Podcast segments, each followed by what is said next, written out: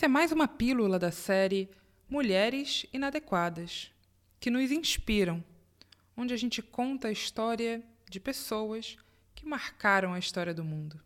Vem com a gente!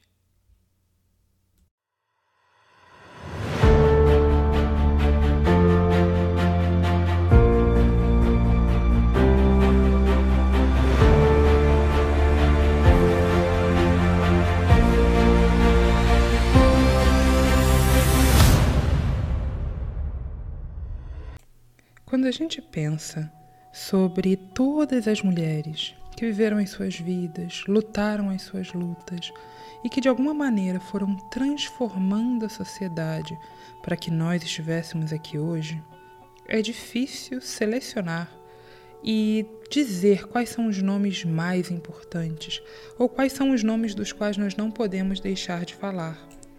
Há mulheres das quais nós nunca ouvimos falar e nem ouviremos histórias particulares, lutas individuais que nunca chegarão até nós. E há também aquelas que de alguma maneira marcaram a sociedade em algum momento histórico e que chegam até nós as suas vozes, os seus escritos, as suas ideias, as suas poesias.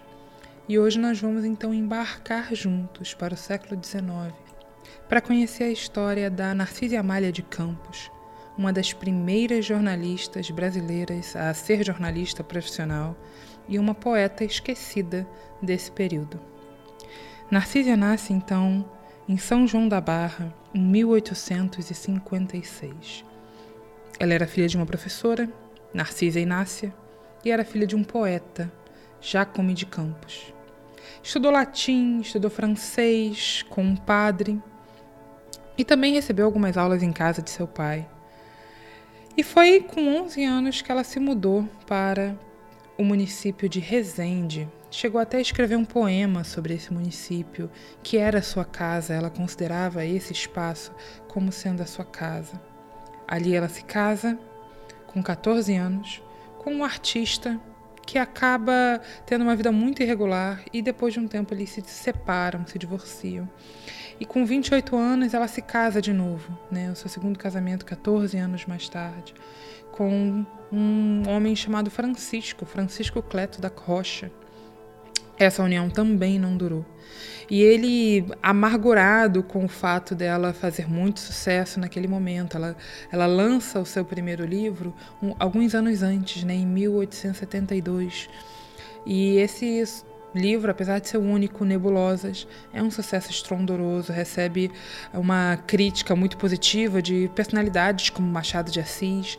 Ele foi todo publicado por uma editora importante naquele momento e foi custeada, né? A sua publicação foi custeada por essa mesma editora, o que era raro para as mulheres. Rara maneira de dizer. Era quase impossível. Nesse momento do Brasil, o espaço da mulher estava reduzido ao espaço da casa. Então, a casa era o lugar da mulher, a, seu papel primordial era o papel de esposa e de mãe. A mulher era essa figura passiva dentro desse universo doméstico e ela tinha muito pouca possibilidade de mobilidade, de estudo, de ensino. Então, Narcisa já é um ponto fora da curva nesse sentido. Consegui ainda publicar um livro de poesias nesse momento em que as figuras masculinas dominam esse espaço literário, dominam essa discussão, essa arte, é ainda mais espantoso, né? Denota também a sua a, a beleza dos seus versos, o seu sucesso e a sua destreza como poetisa. E isso de alguma maneira vai incomodando esse senhor Francisco, seu marido, e ela acaba se divorciando dele uma segunda vez, e todo um boato começa a ser, a ser circulado né, pela, pela cidade de Resende, de que ela não escrevia seus versos, que os seus versos eram escritos por outros homens com os quais ela teria tido casos, todos esses boatos inventados né, pelo seu ex-marido, por despeito, por ciúme, por orgulho, e ela acaba então deixando essa cidade de Resende, deixando esse espaço que ela chamava de casa, chamou de casa durante tanto tempo. E ela então se autoexila no bairro de São Cristóvão, aqui no Rio de Janeiro, para quem é do Rio de Janeiro. É o imperial bairro de São Cristóvão, onde fica o Museu Nacional e outros espaços da cidade, como a nossa querida Feira de Tradições Nordestinas. É ali que ela se refugia. E cansada das calúnias, cansada dos boatos, acaba por se refugiar como professora também de uma escola e desiste de escrever poesia naquele momento. Em 1874, dois anos depois da sua publicação, ela chegou a receber um prêmio da Mocidade Acadêmica, uma pena de ouro que foi entregue por Saldanha Marinho, personalidade importante naquele momento. E ela aproveita esse espaço para divulgar um pouco mais do seu discurso feminista. Narcisa era feminista, era abolicionista, né?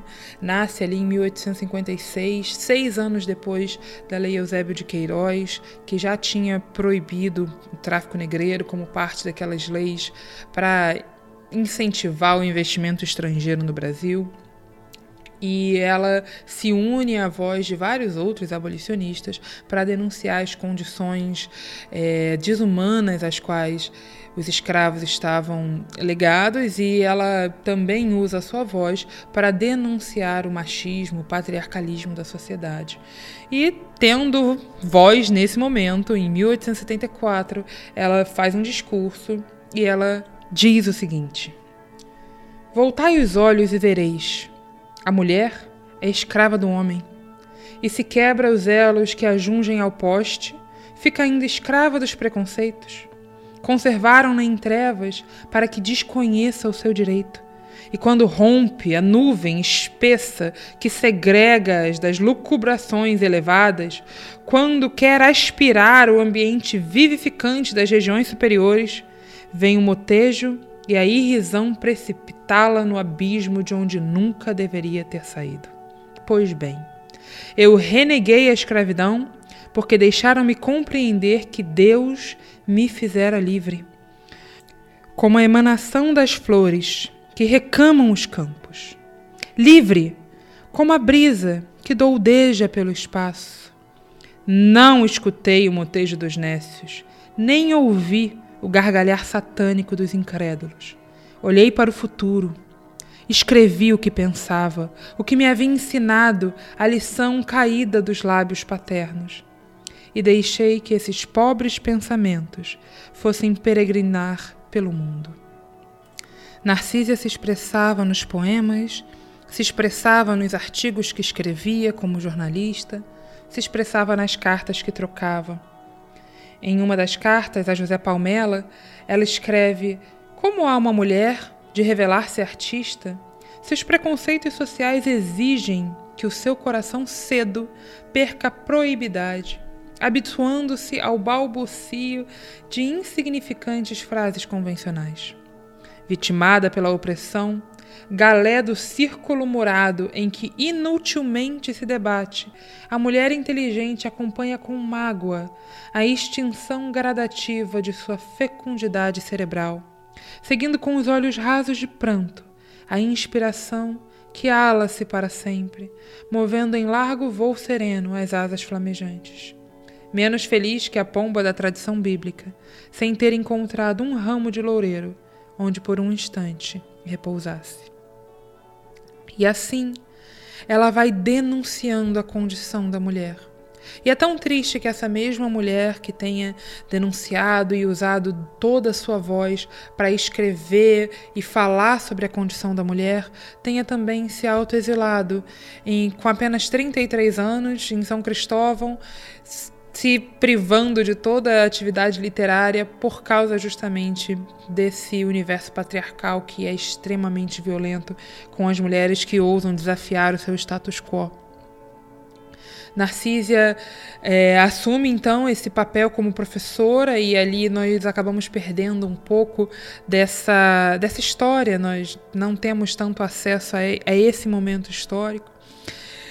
E depois disso, ela ainda fundou uma pequena gazeta é, jornalística, onde ela também escrevia um pouco mais sobre a questão do feminismo, porque ela nunca conseguiu deixar de lado completamente esse universo da escrita.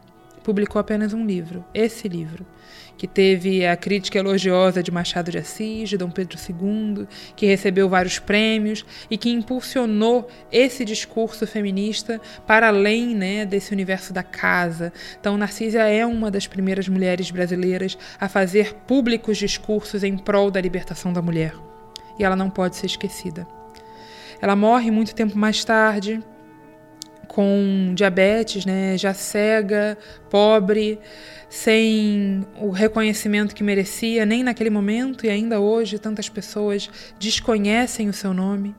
E o que ela diz naquele momento que ficou registrado como sendo as suas palavras finais, como um, um conselho para nós, é, são as seguintes. Eu diria mulher inteligente: molhe a pena no sangue do teu coração e insufla nas tuas criações a alma enamorada que te anima.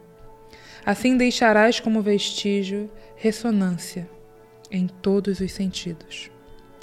Então, nos seus últimos escritos, na sua última palavra, o convite dela é para que nós, mulheres do futuro, mulheres hoje, não deixemos de falar, de escrever, de insuflar a nossa alma enamorada que, que nos dá ânimo, que é a nossa animação.